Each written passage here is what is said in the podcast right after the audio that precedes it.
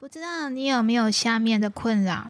明明知道人一天要喝八杯水，可是工作一忙起来就抛到脑后，想起来的时候已经要收拾东西下班了。明明知道运动对身体健康有帮助，可是缴了健身房的年费之后，一年去的次数连五根手指头都数得完。明明说好要自学一项乐器，可是买回乐器之后只练了几次。就放在角落生蜘蛛网了。欢迎来到阅读处方，解决你的问题，治愈你的心灵。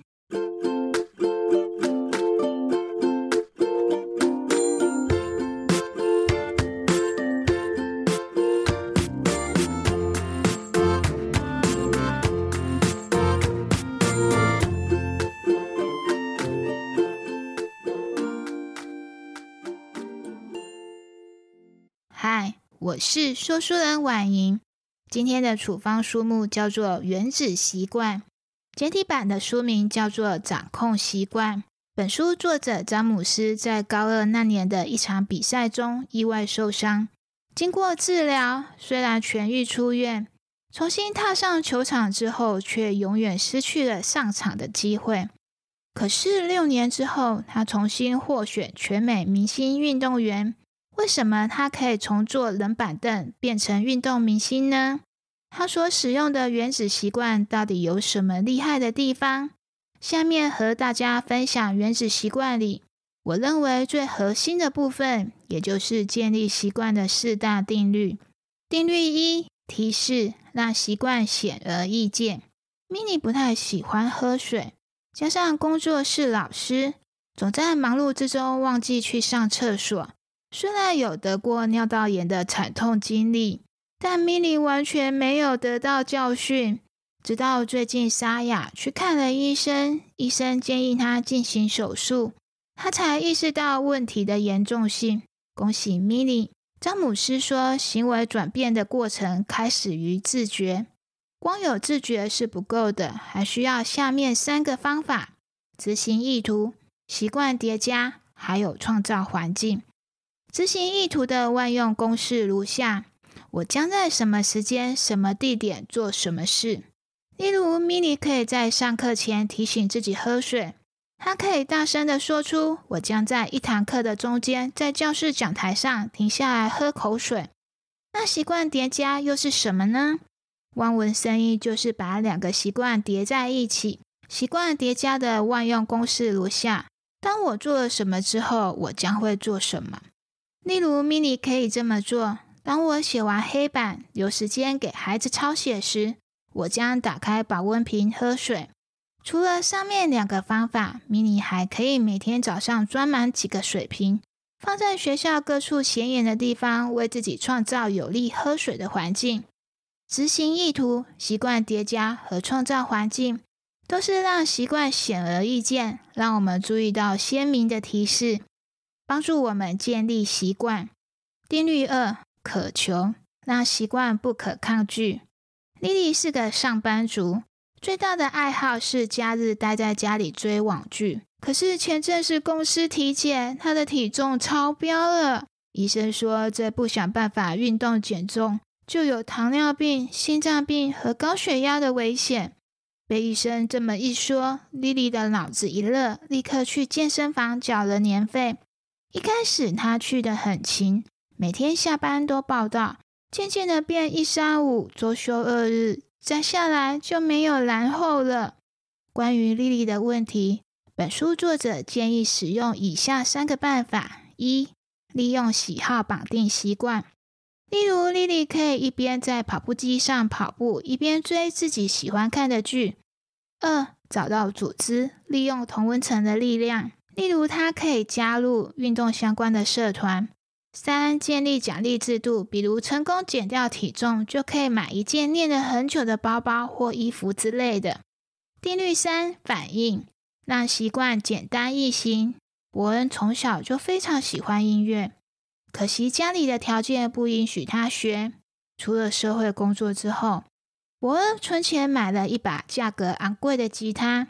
他计划买线上课程自学，还写下每周练习三天的计划。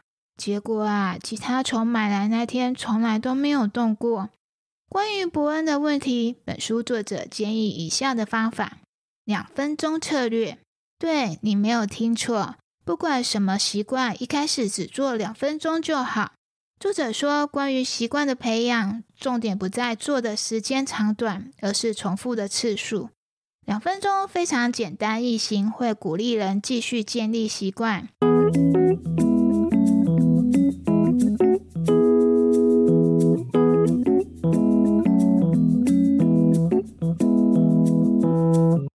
定律四：奖赏，让习惯使人开心。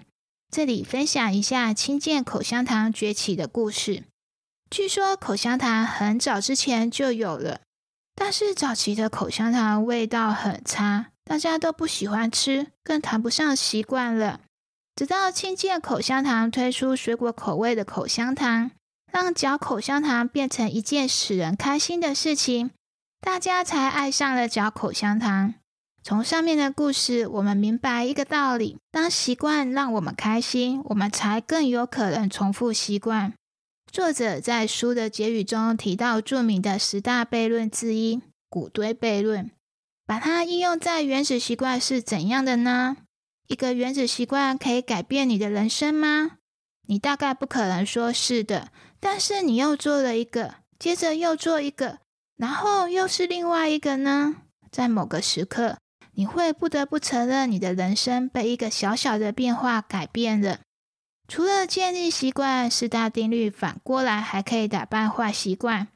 如果你想戒除坏习惯，你就要把坏习惯变得远离视线、缺乏吸引力、难以实行、令人厌恶。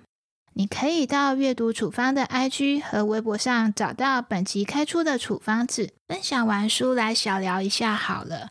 对了，不知道大家看完书之后有没有去追作者在网络上的其他文章呢？因为我实在是太好奇作者是怎么把原子习惯的四大定律应用在教养上面，所以我就订阅了作者的电子报。现在的套路都是这样吼，要输入 email 你才能得到没有放在书上的特别资讯。然后呢，我就得到一份英文版的 PDF 档。虽然是英文版的啊，可是稍微请 Google 翻译一下，意思还是可以懂的。作者提到说，幼儿园的教室设计的目的呀，是为了让孩子更容易去做一件事情。因为我以前是幼儿园老师嘛，所以他提到的部分啊，我实在是非常的认同。过去我在学期一开始规划教室布置的时候，采用的也是同样的方法。比如说，为了让孩子专注去做一件事情啊。教室会分成好几个角落，像是美劳角啊、扮演角啊、家事角之类的。再比如说，为了让孩子方便收拾啊，每样东西都有固定的家，符合孩子的身高，方便拿取、看到等等。其实这几点呢，就是四大定律里面的第一点嘛，让习惯显而易见。当然啦，我觉得这些其实在家里也是可以做得到的。再来，作者提到第二定律。让习惯对孩子具有吸引力。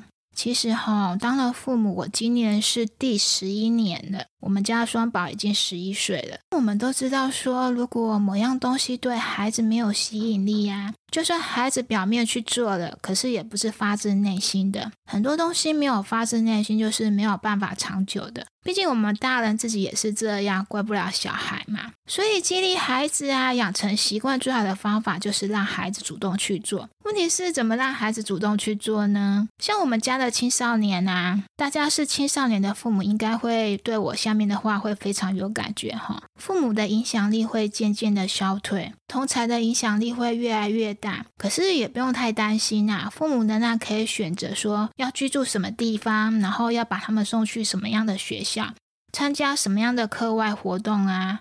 古代人啊说孟母三迁不是没有道理的嘛，这就是善用环境的影响力，不用太担心说什么尊重和自由的问题啦。因为我觉得说哈，尊重跟自由啊是要根据孩子的年纪慢慢放手。我认为一下子试出太多选择跟自由啊，其实是叫做放纵。反而是会害了孩子。诶说到这里呀，可以直接跳入第三定律。为什么呢？因为作者提到啊，当孩子有太多选择的时候啊，对习惯的养成只有坏处。作者举的例子是阅读习惯，个人非常的认同。像我们家啊，其实只有假日可以看电视，平常写完功课啊，只有看书或运动的选择。当然，看什么书、做什么运动啊，我们家的双胞胎其实是可以自己决定的，给他们订自己喜欢看。的杂志啊，不止一本。上海的杂志算蛮便宜的，所以我们可以订到至少一个人可以看到两三本都没有问题。他们现在是六年级啊，都是非常爱阅读的孩子。